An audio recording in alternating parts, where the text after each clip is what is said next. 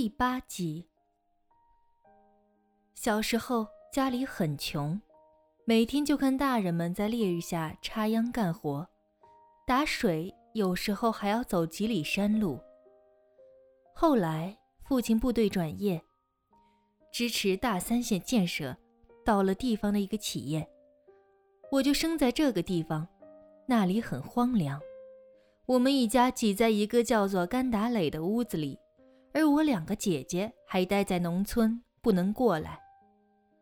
父亲一个月几块钱的工资，母亲没有工作，而我们在这里什么都没有。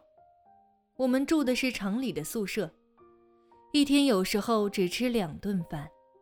三岁的我经常饿得直哭。我清楚地记得，那天我很想吃馒头。非缠着父亲给我买，父亲火了，当场给了我一巴掌。我当时就躺在地上放声大哭，再也不肯起来。母亲来了，这是我印象中父母第一次吵架。母亲心疼的扶起我，对我父亲说道：“你打他干什么？他只是个孩子，肚子饿了要吃东西，有什么错？”父亲铁青着脸。说道：“拿什么给他买吃的呀？”母亲很生气道：“你怎么这么没用，连自己的孩子都不心疼？”说完，带着我去找复兴单位的领导。车间主任给我们家做了个箱子。后来母亲就开始卖雪糕了。母亲天天早出晚归，推着箱子到处卖雪糕。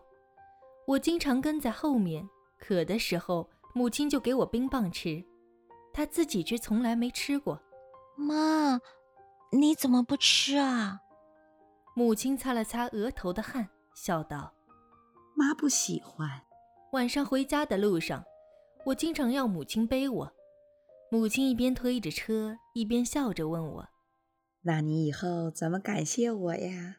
我想了想，说：“等我长大了，买个小轿车，嘀嘀呜呜带你去北京玩儿。”在我看来，小轿车和去北京是我人生最大的追求了。母亲听了这些，笑了，说：“我儿子的嘴真甜呐，来，我背你。”然后我就幸福地趴在母亲的背上，闭着眼睛，小嘴还嘀咕道：“嘀嘀呜呜，到家了吗？”母亲接道：“没有，没有，别急嘛。”然后我又问，我母亲又这样回答。我通常回到家的时候，我已经睡着了。在我快上小学的时候，我们住的屋子被推掉了，我们没有地方住，只好租当地老乡家的房子住。而我的两个姐姐也先后过来了，一家五口挤在一个屋子里。我在那个时候学会了洗碗，通常。是中午吃完饭，父亲去上班，母亲去卖雪糕，两个姐姐去上学，只剩下我洗碗。我个子很矮，还得找个小凳子踩在上面才把碗洗干净。有时候还要买回菜分一分、摘一摘、洗一洗，等母亲晚上回来做。有一天，父亲和母亲抱回一台小黑白电视，我高兴的大叫。我家也有电视了，我以后也可以在家看电视了。母亲摸着我的头说道：“这可是你爸爸辛辛苦苦加班干活干出来的。”父亲望了望母亲，笑道：“还是全靠你，天天在外面风吹日晒的。”在我上小学三年级时，我们终于住进了平房，有一个厨房，一个客厅，一个卧室。母亲依旧每天卖雪糕。而父亲有空的时候，也自己搬个箱子，坐在那里卖雪糕。我们三个孩子作业做完后，也经常帮着卖。后来，母亲找到一份清洁工的工作，每天扫家属楼。那时，我最讨厌的就是帮妈妈扫家属楼。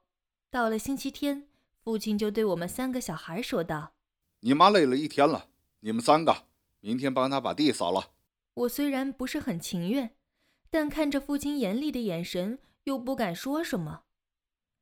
早上五点，我们就爬起来。三个人把范围分好，一人负责十五栋楼。我总是被分到最好扫的地方，可我还是经常偷懒。上到七楼，不是每个楼梯都扫，只是挑脏的地方扫。我的两个姐姐勤快的很，打扫的很干净，很认真。于是第二天，我会提出和他们交换地方扫。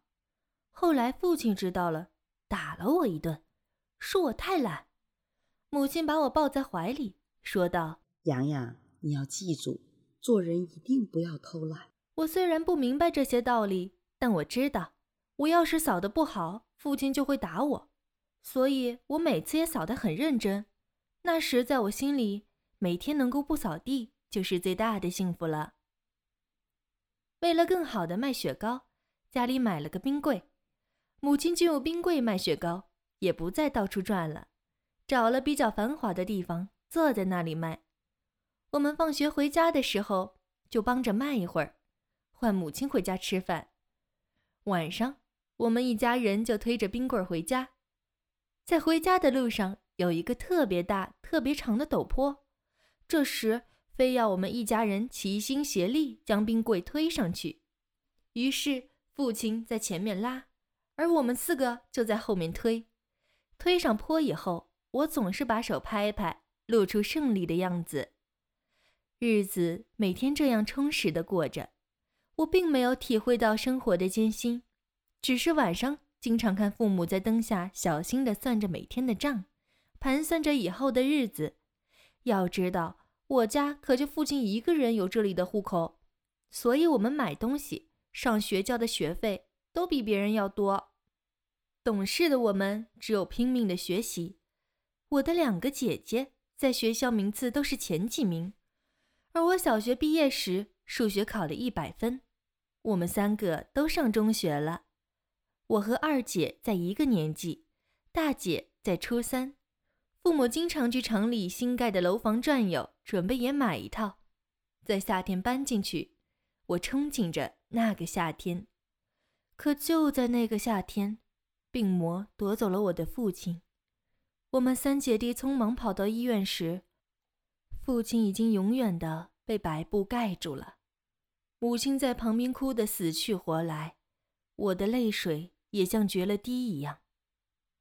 一家人就坐在医院里使劲哭。不同的是，父亲已经和我们属于两个世界了。痛苦主要来自精神上和现实中，我不敢听到任何人提起我的父亲或爸爸等字眼。同学也有意不在我面前说起。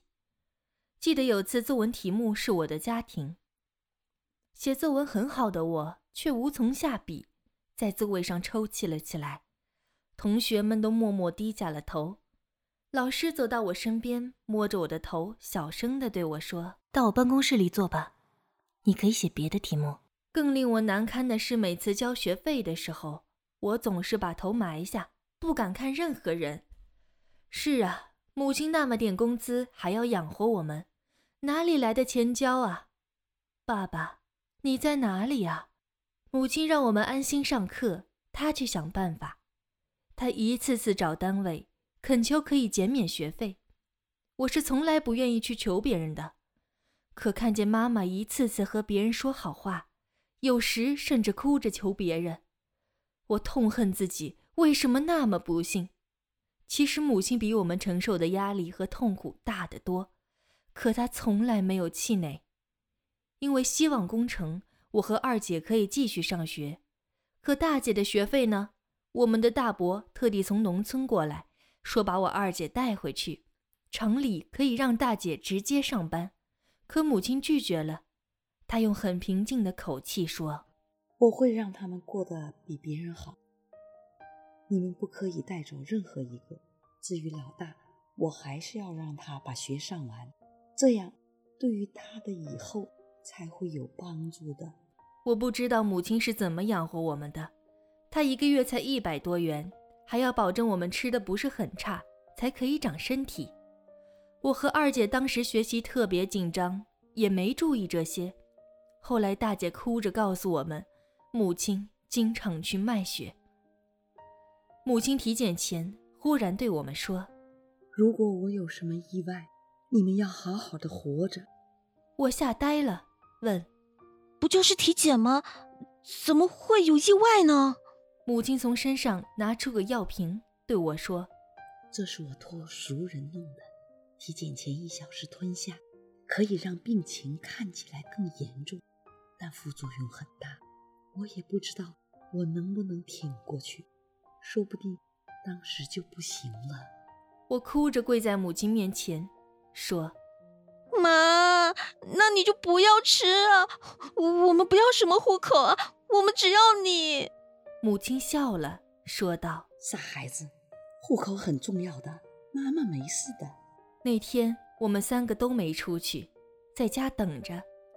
母亲是被别人搀回来的，她说检查通过了。我们再次抱着母亲痛哭起来。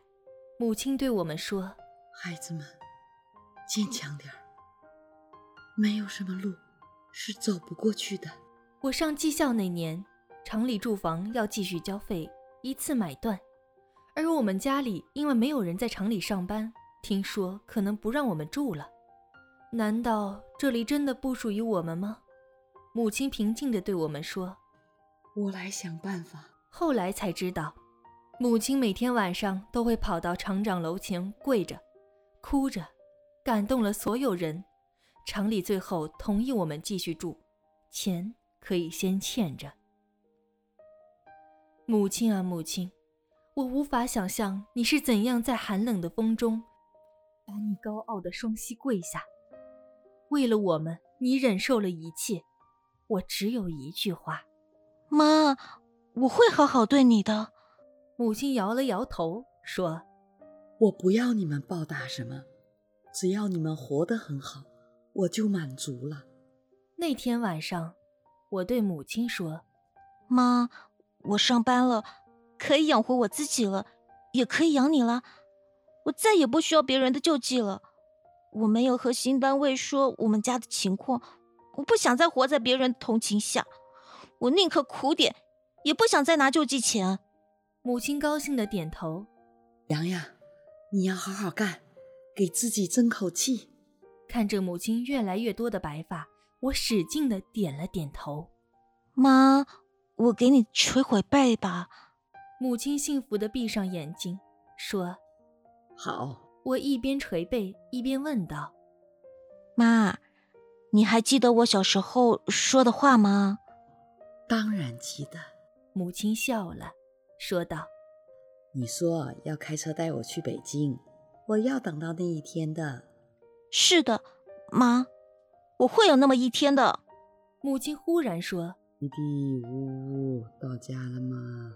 我笑着说：“没有。”母亲又问：“弟弟，嗯，到家了吗？”“没有。”“到家了吗？”“没有。”等我说到家的时候，母亲已经很安详的睡在了我的怀里。本集播讲完毕，感谢您的收听，欢迎分享、订阅。更多精彩尽在《佳期如梦》FM。